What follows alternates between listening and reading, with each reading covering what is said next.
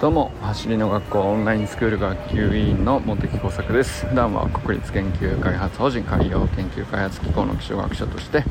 研究論文を書いたり本を書いたり学会を運営したりしている46歳のび盛りです。今日はですね小さな失敗とか不安とか、まあ、そういうものを経験するチャンスを奪わずに応援するというか、まあ、そういうことが、あのできるようになりたいなと、まあ、これはなんかもう昨日までの B 目標 Do 目標の話の、ま延長にあるような気がしているんですけど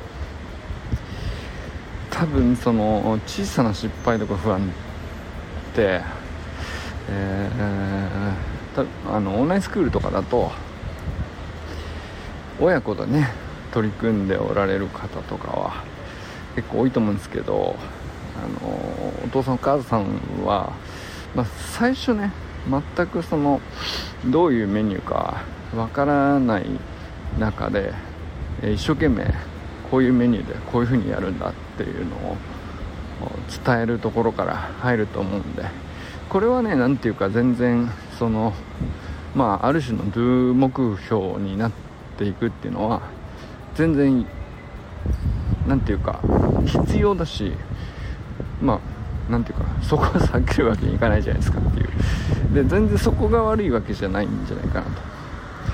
まあティーチングとコーチングっていう話がよくありますけど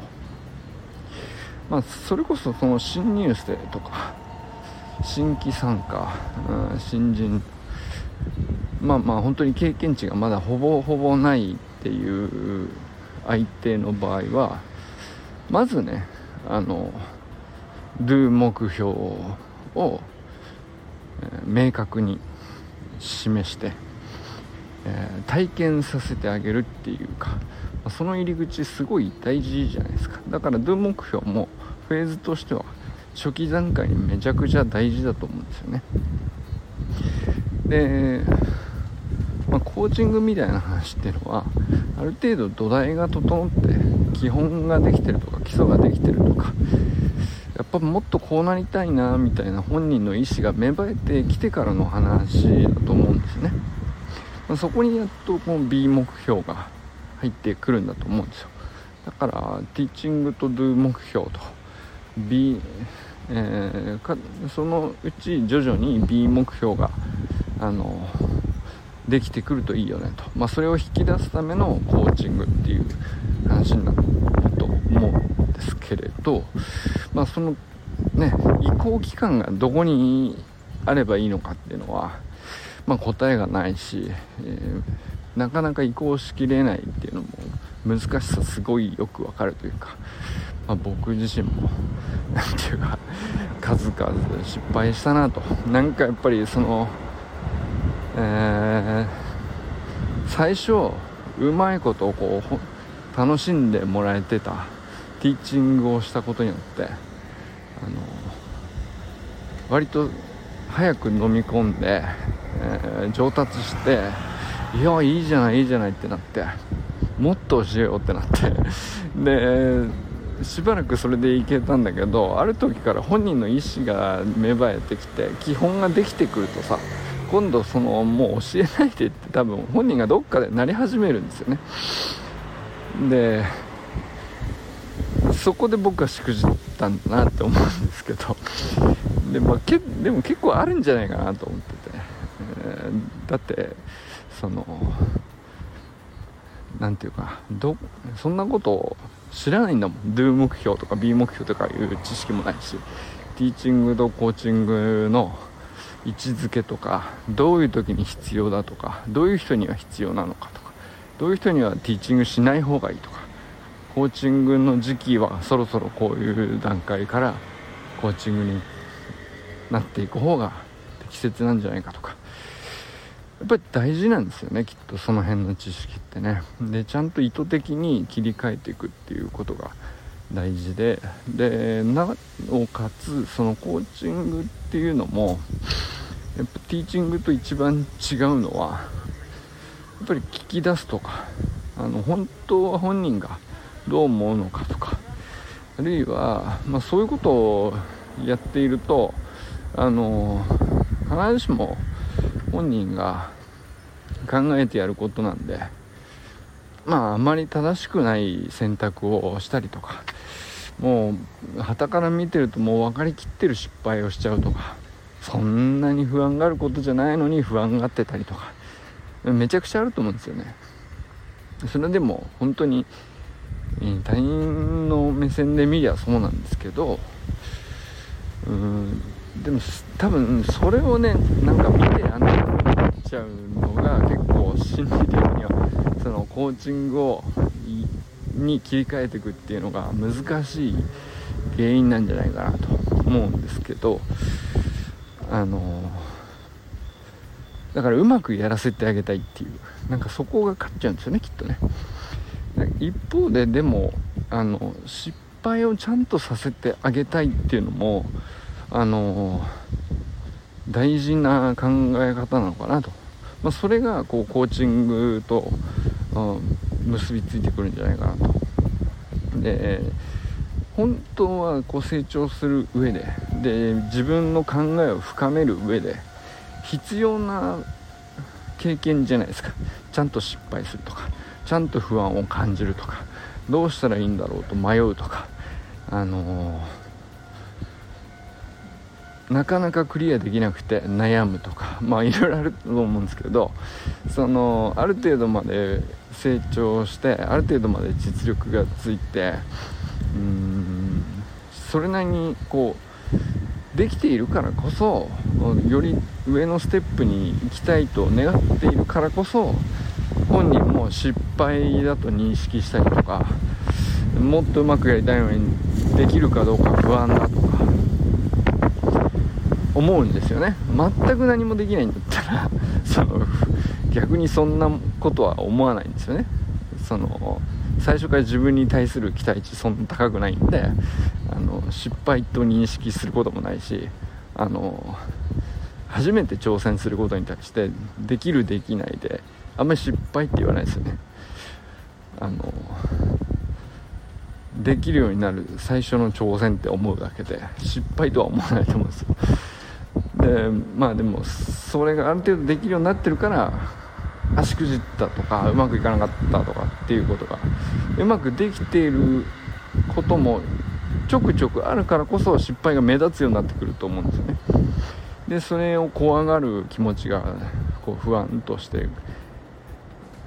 出てきたりとか。まあそういう段階からあのコーチングのタイミングなんだろうと思うんですけど僕はその自分の、まあ、よく話してる息子と深くねそのこじれた話はよくしてるんですけど、まあ、あそこであのずっとティーチングを続けてしまったのがあの本当はコーチングに切り替えるべきフェーズがもうちょい手前にあったんだなっていうふうに思ったりしたんですよね。だから本人が B 目標を抱きつつあった。なんだったらその B 目標を本人が自分で考えて描こうとしていることの対話にまあ手助けで入れば十分でああだこうだともうそれ以上の必要以上のことを言わなくていいのに知識をねこうティーチングしてしまうっていうまあそのバランスが悪い時期がね長くなると、まあ、確かに言ってること正論かもしれない。確かにその誰々が言ってた知識だからきっと正しいんでしょう。正解なんでしょう。デム年みたいな。なんかそういうのそういう風に思われるだろうなと。まあで僕も散々そういえば自分もそういう経験してきたなと。ありがたいんですけどあのそれも自分でやりたいからそこ言わないでみたいなあのなるじゃないですか。あると思うんですよ。あのすごいこうよくしてくれて面倒見てくれたから感謝してんだけどあのちょっと自分でやらせてもらっていいですか？みたいな フェーズねあると思うんですでこれ多分そうそううまく誰でも切り替えれるってことはないんだと思うんですけどあのやっぱ長くなりすぎないようにいいうまいこと察知して、え、コーチングに切り替えて少し距離をとってで聞き出すことに徹して向こうから言ってくるまではあの言わないとかあのたまにね様子を聞くみたいなことはしてもあのあまり情報をインのインプットはしすぎないように何、ていうか自制するっていうか。でまあ何だったらこうああもう失敗しそうだなっていうのが見えていてあのああってなることも めちゃくちゃあると思うんですけどあのでそれ違うんだよってなっちゃうことあると思うんですよね。でそれはあのでもそうそうそういう失敗がめちゃくちゃこう本人の学びとしては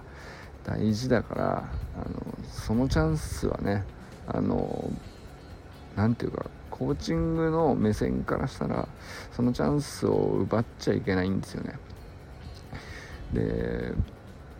まあ奪うっていうとちょっとなんかきつい言い方になっちゃうかもしれないけどでも本当にそうで本人が自分で考えた悩むすげえ貴重な経験じゃないですか。不安になるとかあの必ずしも何でもかんでも楽しいわけじゃないっていう。でもあの自分で考えて乗り越えるっていうのの手伝いは対話としてはきっとねあのできると思ってて、まあ、そのそこがこうコーチングのいろんなテクニックがあるっていうことだと思うんですけど。だから完全にね突き放して何にもしないとかっていうのも違うと思うんですけどでも見てるよということは伝えた上でで失敗したとしてもそれでいいその失敗を自分で考えることが大事で必ず乗り越えられるっていうことを信じてあげるっていうか、まあ、その信頼ですよね。その信頼がないから多分ティーチングを続けてしまうんですよ。あの要するに自分が不安なんだっていうことを解消したいっていうエゴなんですよね多分ねその、えー、失敗する前に教えて失敗させないようにあの先回りしちゃうというか不安になる必要もないとか、えー、そういうことを散々こう情報のインプットを過剰にしてしまうっていうのがもしあるとするとそれは僕のエゴだったなっていうことなのかなと思ったりしてて。でこれはあのまあそんなぴったりねちょうどよくね切り替わることはないと思うんですけどティーチングあるからコーチングになんていうのは、まあ、でもあの分かっていれば切り替え時があるんだっていうことを分かっていればあの過剰に長くそのズレが起こることもないと思うんですよね。なんかだからその文脈であの Do 目標がティーチングと重なって初期の段階で必要っていうことととてもそこでのあのインプットの質っていうのは当然大事なわけだしただしそれがある程度こう上達して身についてきたらあので理解が深まってくればくるほどあのティーチングからコーチングに徐々に移行していくっていうフェーズがとっても大事でその時にはあの失敗が増えていくっていうことが逆に重要というか、まあ、その経験するチャンスをとってもこう大事にそこから何を本人がどう感じるかをこう生でね、あの、学び取るっていうプロセスこそがねあの一番本人にとって価値があるっていうことをあの知っておけばおそらくその美本当に本人が描きたい美目標みたいなものにこう助けになるような対話の相手にきっとなれるんじゃないかなと。いうのがねあのここ3日間ほどこの話はやっぱ深いなと思いましたね。あのまだ僕の中ではねこう知識としてはなるほどと思ったんですけど、えー、咀嚼しきれたかも、まあ、まだ定かじゃなくて今後ねいろんな人との付き合いとか、あの、自分があのティーチングを受ける時もコーチングを受ける時もそれは人間関係上必ずその、うん、コーチっていう立場じゃなくても、うん、なんか物を教わるとかっていう時は必ずそういううん関係性ってあると思うんですよね。で人に教えるっていう時もやっぱりなんか自分の方がたまたま何かが詳しくて伝えるとかっていう時も、うん、当然同じようなことが起こってくると思うんですけど、まあ、これはなんかすごい大事なことなような気がしてあの、まあ、そこでねまた僕自身も多分、うん、うまくできなくて失敗するっていうことを通してね学べるんじゃないかなと思ったり、えー、まあその時にその失敗をこう今回得た知識にねどう当てはめるかでなんかうまく咀嚼していけるんじゃないかなっていう感じがしております。でもねあのオンラインスクールっていうのは、まあ、プログラムがすごくシンプルではっきりして明快であるがゆえにねなんかこういうところもゆっくり深めるうんまあ余裕があるってことでもあると思うんですよ。だからこそそのプログラムの中身は、ね、変わらないわけですよ。誰がやるにしても。だけどどこまでをティーチングで走ってどこまでどこから先をコーチングに移行していくかっていうのはもうほんとその人が決めるしかないしどれも正解だしどれも正しいかどうかはわからないんだけどやってみるしかないですよね。でもそんなことをちょっと意識して、えー、一緒に取り組んでみるっていう、まあ、特にねやっぱりコーチングも何て言うか必ずしもね言語で伝えるだけがコーチングじゃなくてやっぱり一緒に、うん、横で走って一緒に取り組んで一緒に感じ取る。あで自分はこういうふうに思うけど君はどう思うのかっていうまあほんとフラットな対話っていうのが一番こうコーチングとしてはねあの、しっくりきやすいんじゃないかなと。受け取りやすいんじゃないかなと思ったりしますね。ということでこれからも最高のスプリントライフを楽しんでいきましょう。バモス!